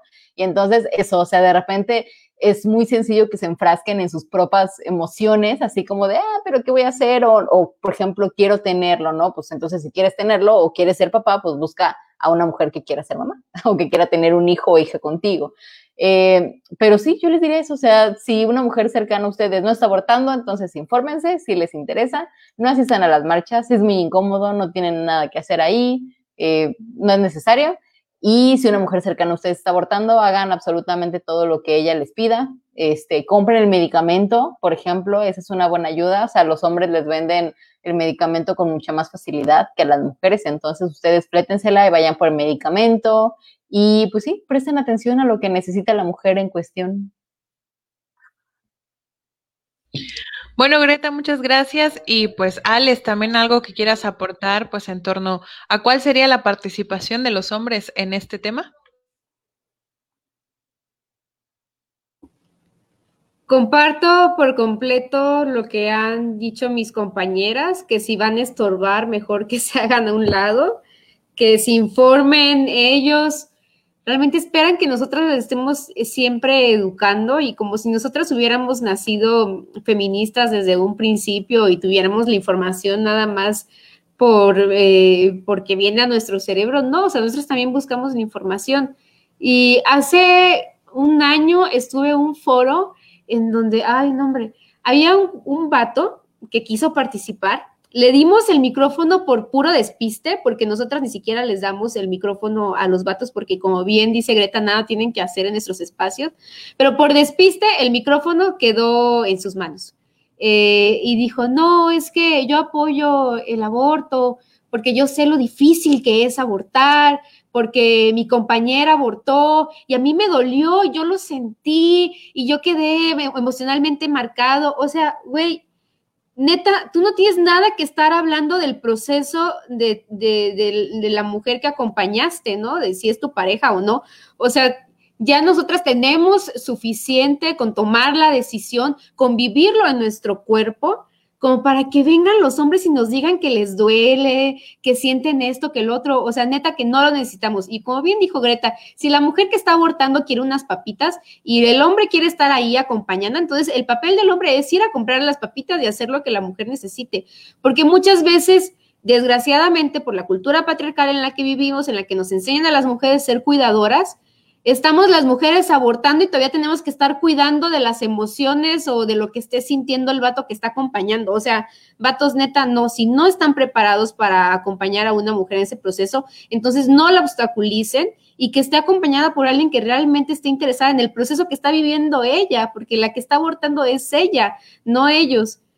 Y bueno, ya creo que es todo lo que tengo que decir. La verdad es que me desesperan eh, muchísimo que se atrevan a opinar de, nuestro, de, de, nuestros procesos.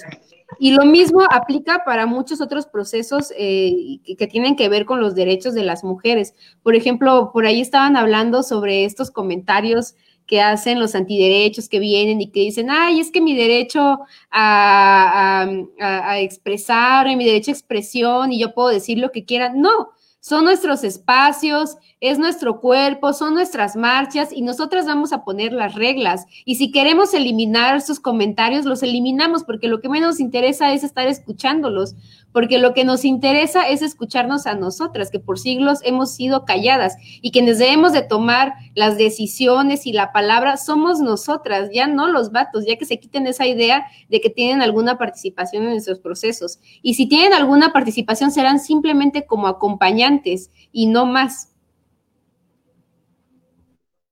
Muchas gracias, Ale.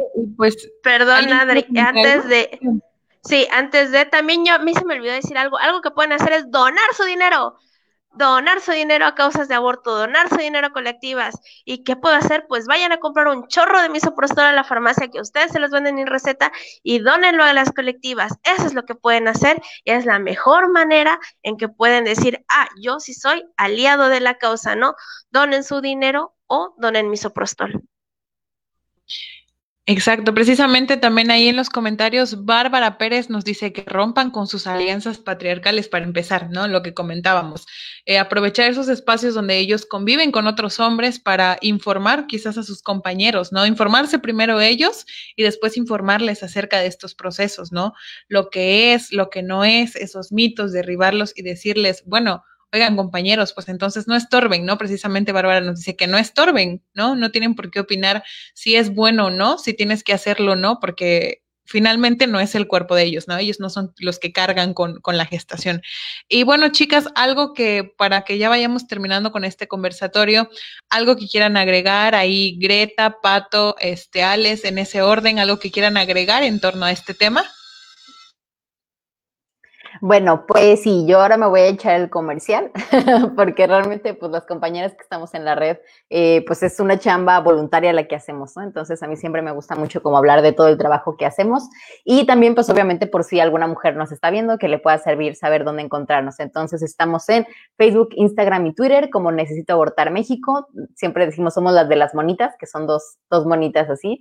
Este, y también tenemos, ya había mencionado, para nuestra página web, que es necesitoabortar.mx, tenemos un manual que se llama Jaguar, que está hecho con muchísimo amor, además está preciosamente ilustrado por Vane Jiménez, que es de la red este, los contenidos, todo está súper bien. También tenemos un cuento que se llama Aborto aquí te cuento, igual ilustrado por Vane, y ese está muy padre porque vienen testimonios que nosotras recolectamos de mujeres y un hombre trans sobre su experiencia de aborto, ¿no? O sea, sobre cómo fue su vida y todo, y está en un formato muy, muy bonito de cuento, está en español y en náhuatl, entonces también por ahí en nuestra página web lo pueden encontrar. Y bueno, también este, eh, pues en la red en Facebook yo creo que es donde más eh, contestamos o donde más nos llegan mensajes. Entonces, si algún día ustedes o alguien que conocen necesita de nuestro apoyo, con toda confianza no necesitan preguntarnos, pueden rolar nuestras redes sociales. Este, yo ahorita en los comentarios voy a dejarles mi número, también siempre pueden rolar mi número con confianza. Y pues eh, yo creo que es todo. O sea, la importancia del acompañamiento libre de estigma, recuerden, y eso grábenselo súper bien, nosotras no estamos haciendo nada malo al ser acompañantes. Ser acompañante es un derecho, dar información es un derecho, nosotros estamos luchando por los derechos de las mujeres, que es la única que es persona ahí y es la que nos importa. Muchas gracias. Gracias, Greta. Pato, ¿algo que gustes agregar? Pues igual, yo me voy a echar el comercial aquí. Hola, pero este, bueno, pues igual, ¿no? Este, bueno, también quería comentar algo respecto a lo de las acompañantes. Es importante eh, formarnos, pero sobre todo entender que una, como lo que decía Sandra en los comentarios, ¿no? Al momento de ser acompañantes, que, que todas aquí somos, este, entender que no hay que juzgar, a la mujer que toma la decisión, o bueno, como persona, que hay que dejar de reproducir estigmas, hay que dejar de juzgar a las mujeres que abortan o continúan sus embarazos de la manera que ellas decidan, ¿no? Son nuestras decisiones y se acabó. Y bueno, nada más igual, ¿no? Agradecer el espacio, estar al pendiente de la iniciativa aquí en Chiapas de ley para despenalizar el aborto, este, seguir haciendo pues presión para que los legisladores eh, ya voten por este derecho. Y bueno, recuerden que igual aquí en Chiapas nos puede, bueno, eh, somos de Chiapas, eh, también quiero puntualizar que Mi Otro Feliz es una C sin fines de lucros, no tenemos financiamiento ni privado, ni gubernamental, ni de ningún tipo, todo lo movemos con nuestros propios recursos, a excepción de alguna u otra donación que nos llega de otras colectivas aliadas. Entonces también puntualizar eso, que nosotras también somos autónomas. Y bueno, estamos en redes sociales en Facebook, Instagram, Twitter, como mi útero feliz AC. El, logo pues es, es un uterito como este, pero en dibujito muy kawaii. Somos la, la, única colectiva y organización que se llama así. Tenemos Wire, que es como un WhatsApp, pero más seguro. Eh, también ahí estamos como mi feliz AC. Tenemos el correo que es gmail.com y el uterofón que es el 961-136-2411. Solo recibimos WhatsApps. Ahí atendemos ya sea en las redes sociales, correo o uterofón, 24 horas del día, 7 días de la semana y eh, a través también de las redes sociales y el uterofón 961 136 24 11. También damos no solo eh, información sobre aborto seguro en casa con medicamentos, también damos información en general sobre sexualidad femenina, derechos sexuales y reproductivos y también damos asesoría jurídica gratuita del tema que sea a mujeres, ¿no? Entonces también ahí nos pueden contactar eh, en la asesoría jurídica pues de toda la República Mexicana y para los otros temas, pues eh, atendemos a toda América Latina y el Caribe. Entonces, pues ahí estamos, espero que nos sigan y pues que estén al pendiente de las redes sociales. Eh, porque pues vamos a estar activando todas las colectivas eh, de Chiapas y las que integramos la campaña, pues ahorita por la despenalización del aborto. Y bueno, nuevamente agradecer, el Luterito está muy contento de que nos hayan invitado y pues ahí estamos y pues nada, muchas gracias y que nos sigan. Gracias, Pato. Y bueno, pues Alex, eh, tu comentario final acerca pues de este tema y también darnos ahí las redes sociales donde podemos escribir a la campaña para cualquier información o para cualquier solicitud que tengamos. Bueno, primero agradecerles el espacio, eh, a las brujas, felicitarlas también por su aniversario. Se dice poco, pero sabemos que en los movimientos sociales y particularmente el movimiento feminista, cada año, cada mes que pasa, que pasamos trabajando en colectivo es muy importante y muchas felicidades por este, este aniversario. También gracias a mis compañeras por, por toda la información que hoy pudimos compartir. Y hoy yo también voy a hacer mi, mi comercial eh, de la campaña estatal por el derecho al aborto legal, seguro y gratuito Chiapas. Así estamos en Facebook y en Instagram estamos como aborto-chiapas. Recordarles que ya tenemos una iniciativa inscrita. Se inscribió el 26 de mayo, es por la despenalización del aborto en Chiapas pedirles que nos ayuden a mover el tema en redes sociales. Ahorita lo que estamos pidiendo es que la iniciativa pase a lectura, que es el primer paso legislativo, y después se irá a las comisiones para que las comisiones pertinentes dictaminen la iniciativa. Pero para ello necesitamos seguir presionando, necesitamos presionar al Congreso y les agradecemos muchísimo cuando nos apoyan con nuestras actividades, porque son actividades que nosotras planeamos justamente para hacer presión eh, político.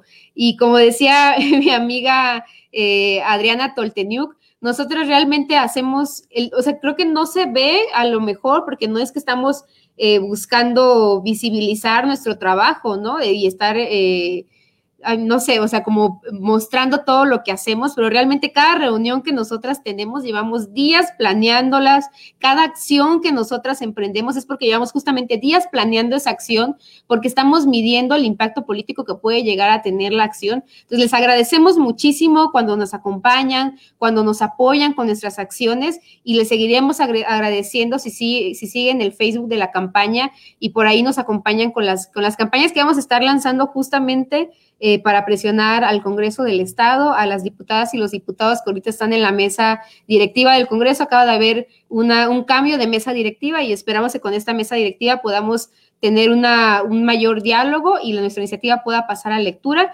Entonces, eso, y la recomendación, bueno, no recomendación, sino más bien mi comentario final, es seguir organizándonos seguir organizándonos como movimiento feminista dentro de las colectivas que queramos. No es necesario que estemos todas en la misma colectiva. Podemos hacer una colectiva entre tres, cuatro, cinco amigas, pero sentirnos acompañadas y sentir que estamos creando un movimiento sólido para que en el momento en el que tengamos que pelear por nuestros derechos con los antiderechos y también con todos los machines que andan en el poder, podamos tener realmente ese se dice, es muy feo porque ya es lenguaje político, ¿no? Pero se dice ese brazo político o esa presencia política de las mujeres para que nuestros derechos puedan ser escuchados. Alex, pues muchas gracias y pues nuevamente les agradecemos, ¿no? A nombre de las brujas que hayan estado con nosotras en este espacio y también mandar ahí un abrazo muy sororo a todas las compañeras brujitas que nos estuvieron viendo de diversas partes del mundo, también ahí presentes con nosotras en este tema, que es muy importante conocer, ¿no? Es muy importante conocer, saber eh, todos estos estigmas, saber eh, los hombres, sobre todo muchos que en estos tiempos han como que dado su tiempo para comentar y publicar comentarios acerca del tema, sepan qué es lo que pueden hacer realmente para que nos, nos puedan apoyar, ¿no? Y nos sintamos respaldadas también desde nuestras colectivas como mujeres y que también ellos hagan su trabajo con sus compañeros hombres. Entonces, pues chicas, esto eh, pues va, ha llegado a su fin. Ahí todas las compañeras que quieran eh, ver la información, si se perdieron alguna parte, pues saben que está en el Facebook, Brujas Colectivas Feministas Universitarias, también estamos en Instagram como Brujas FU y también en Spotify lo pueden checar, Brujas FU Radio, ahí checar no solamente este, sino todos los webinars que han, que han habido a lo largo de este tiempo de pandemia en los que hemos migrado ¿no? al espacio digital para que pues estén ahí pendientes y estar pendientes en las redes sociales también de los próximos conversatorios que tengamos y por qué no hay publicar también eh, las redes de ustedes, compañeras, para que aquellas que necesiten información sepan dónde encontrarlas, sepan eh, cómo las pueden contactar y pues ahí estar eh, acompañándonos, ¿no? Entre todas. Chicas, pues muchas gracias. Entonces, eh, aquí dejamos esta tarde amena, esta tarde noche amena de este conversatorio con las compañeras, recordándoles que cada sábado tenemos eh, nuestros temas muy interesantes y gracias a todas las que nos estuvieron ahí compartiendo y comentando. Les mandamos mucho amor y muchos abrazos desinfectados, claro. Ahí Gaby Guillén nos dice abrazos ororos muchos abracitos desinfectados y pues esperamos estar aquí leyéndonos en la siguiente, pues en la siguiente semana de nuestros conversatorios.